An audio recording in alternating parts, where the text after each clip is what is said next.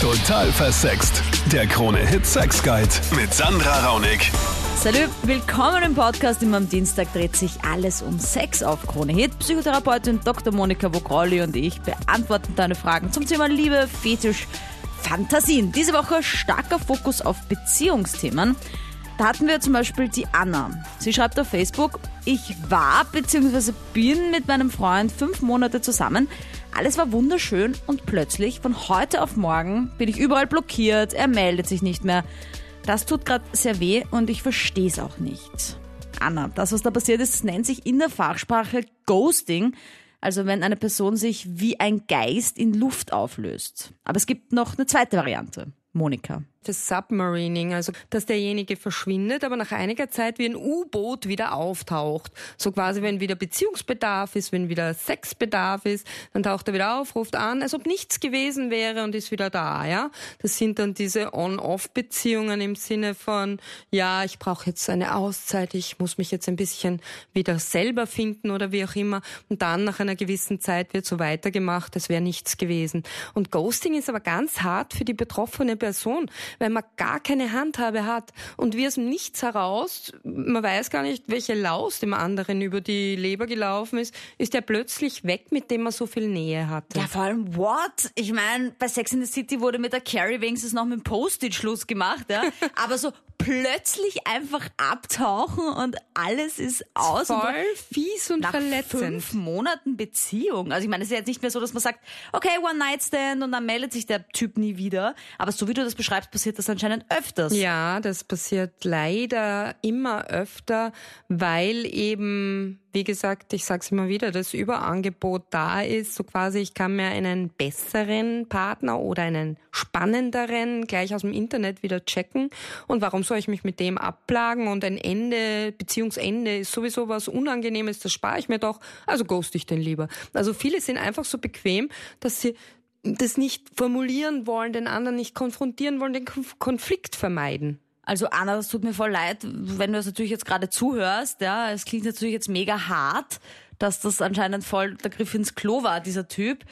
Aber gibt es da auch irgendwie, kann man irgendwie sagen, dass es irgendwie so psychologisch auch bedingt, dass da manche Menschen einfach es nicht schaffen, auch da Schluss zu machen? Also dass jetzt. Ja, es ist unbequem, so wie ich gesagt habe. Ja. Also ich glaube, dass es nicht irgendwie so ein zentrales Problem zwischen zwei Partnern ist, so ein Problem, das ein Mensch mit sich selber hat.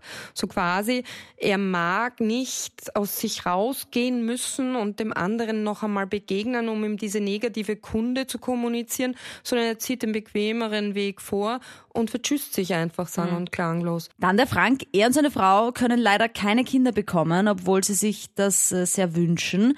Und jetzt hat seine Freundin Ersatz gefunden. Jetzt hat sie sich äh, ohne meines Wissens einen kleinen Hund besorgt, gekauft. Wunderbar, also ein ganz kleines Chihuahua sie umsorgt, den sie spricht mit dem, wie mit dem Kind. Ich auch noch, okay, aber sie vernachlässigt unsere Beziehung extrem. Es dreht sich alles nur mehr um ihr Baby und wir können auch keinen Sex mehr haben vor dem Hund.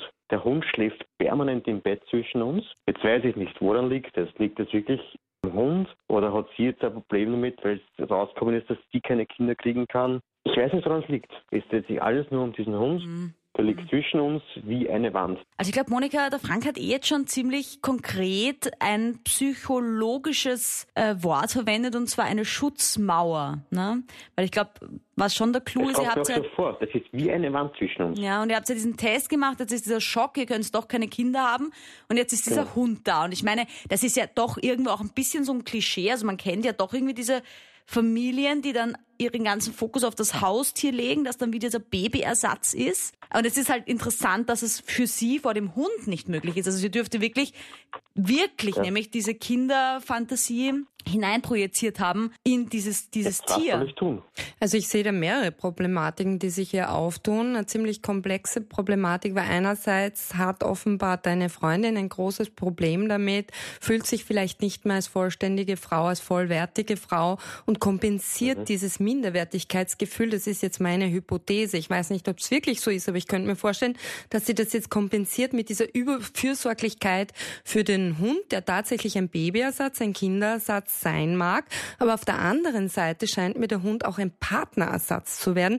Denn du hast ja gesagt, sie baut quasi eine Wand zwischen euch im Bett auch auf. Und einerseits ist der Sex tabu, weil ja der Hund sozusagen wie ein Kind zwischen euch liegt und das ein Tabu ist, genau. vor dem Kind Sex zu haben. Genau. So irgendwie so ganz konservativ. Und auf der anderen Seite aber ist der Hund jetzt auch irgendwie Kuschelpartner und Zärtlichkeitspartner und du bekommst nichts mehr davon abscheint mir, von der ganzen Zuwendung, die dir als Partner gebühren würde. Und das mag daran liegen, dass sie einen tiefen Schmerz empfindet und eine tiefe Frustration, die sie noch nicht überwunden hat. Und dafür solltet ihr beide euch Zeit nehmen, ja, und nicht das alles über den Hund lösen wollen. So quasi, jetzt ist eh was da, wir haben halt kein Baby bekommen können, jetzt haben wir dieses Ersatzobjekt und der wird mit Liebe überflutet. Mhm. Und einfach schauen, wie können wir damit umgehen, wie können wir unsere Partnerschaft Partnerschaft trotzdem weiterführen und vollwertig, als vollwertig empfinden und nicht irgendwie so sehr drunter leiden? Und wie kann sich auch deine Partnerin weiterhin als, als selbstbewusste Frau fühlen weil es ist nun einmal so, es ist halt schicksalhaft, aber es ist halt nicht die Bestimmung von ihr und, und damit gilt es aber inneren Frieden zu machen, weil wenn man irgendwie hadert damit und sich denkt, mein Gott, mir ist das nicht gegönnt, ich bin bestraft mhm. vom Schicksal, dann mhm. treibt es auch ein Keil in die Partnerschaft und in die Glücksfähigkeit. Man muss auch fähig sein zum Glück. Dann die Cori. Sie ist in einer neunjährigen Beziehung und in letzter Zeit kriselt etwas, weil er sich distanziert. Und jetzt? Wir hatten am Sonntag ein klärendes Gespräch und jetzt ist er halt mit der Idee gekommen, dass er gesagt hat, wir sollen uns weniger sehen, wir sollen generell weniger Kontakt miteinander haben, weil er meint auch, also wir sind jetzt eigentlich schon knapp neun Jahre zusammen.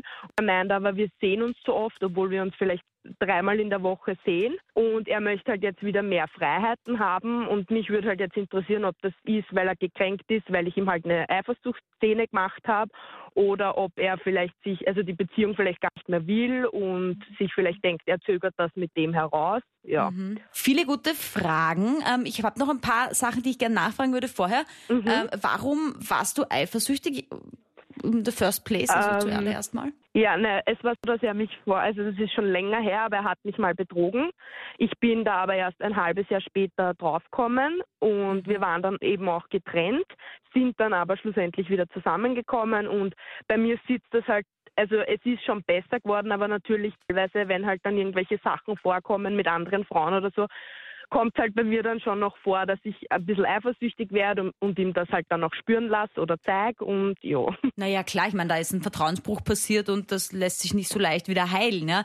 Aber du sagst, ihr seid neun Jahre zusammen und seht euch dreimal in der Woche. Das ist ja für ja. nach einer neunjährigen Beziehung, da würden ja auch viele vielleicht mal zusammenziehen. War das nie ein Thema? Oh ja, also von mir aus ist das mit dem Zusammenziehen sowieso schon ein großes Thema eigentlich bei ihm derweil noch so, aber das ist halt auch. Noch nicht so, ist total lustig nach neun Jahren. Ich meine, sorry, aber wie, wann, wann, wann, wenn, ich meine, wie lange will er noch warten? 20 Jahre? Ja, also, ey, das ist halt eh auch immer wieder so ein Thema bei uns. Gut, Monika, ich glaube, jetzt hast du ja einige Informationen. Ich meine, diese Nähe-Distanz-Geschichte. Wenn jetzt diese Geschichte mit Betrügen nicht rausgekommen wäre, hätte ich gesagt, in jeder Beziehung gibt's Nähe-Distanz. Das ist ganz normal, dass sich das verändert, dass man am Anfang aufeinander pickt und dann wieder ein bisschen Abstand braucht. Aber jetzt ist ja doch dieser Betrug passiert passiert. Monika, mhm. verändert das jetzt was an dieser Geschichte? Ja, also ich verstehe auf alle Fälle, dass man da mehr Eifersucht empfindet und auch verunsichert ist in der Beziehung, wenn so ein Betrug schon mal stattgefunden hat. Aber ganz wichtig ist, wenn ich mich dann entscheide, in der Beziehung zu bleiben, dann muss ich es schaffen. Also es ist wirklich eine Fähigkeit. Ich muss mich dazu durchringen, meinem Partner wieder das Gefühl zu geben, ihm 100 Prozent zu vertrauen. Und es gelingt aber gar nicht so einfach, wie ich das jetzt sage. Und dann ist es eben so, dass der Partner sich eingeengt fühlt durch die Eifersuchtsattacken, die dann immer wieder kommen. Du hast gesagt, bei dir war es eh in einer Light-Version, also in einer bekömmlichen Version, aber du warst ein bisschen eifersüchtig, hast du gemeint, und hast ja auch die, die Schlussfolgerung draus gezogen, dass er deswegen auch ein bisschen auf Abstand gegangen ist und jetzt eine Beziehungspause will. Und jetzt willst du wissen, so habe ich das rausgehört aus deinen Worten, ist es jetzt so das Signal, dass er einfach auf Abstand gehen will, um die Beziehung auslaufen zu lassen, oder ist es vielleicht etwas, was auch eine Chance bedeuten kann für die Beziehung?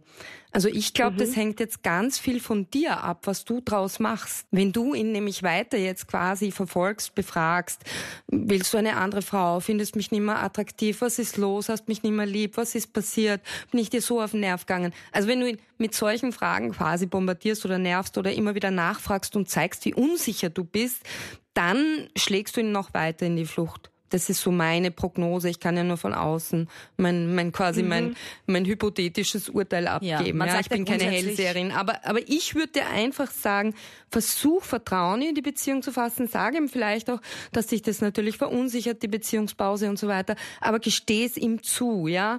Und, und, und versuch in irgendeiner Art und Weise in Dialog, also im Gespräch mit ihm zu bleiben. Aber ohne Druck und sag ihm halt einfach, dass die Wunden offensichtlich bei dir noch nicht völlig verheilt sind und das Vertrauen im Offen offensichtlich noch nicht ganz wiederhergestellt ist.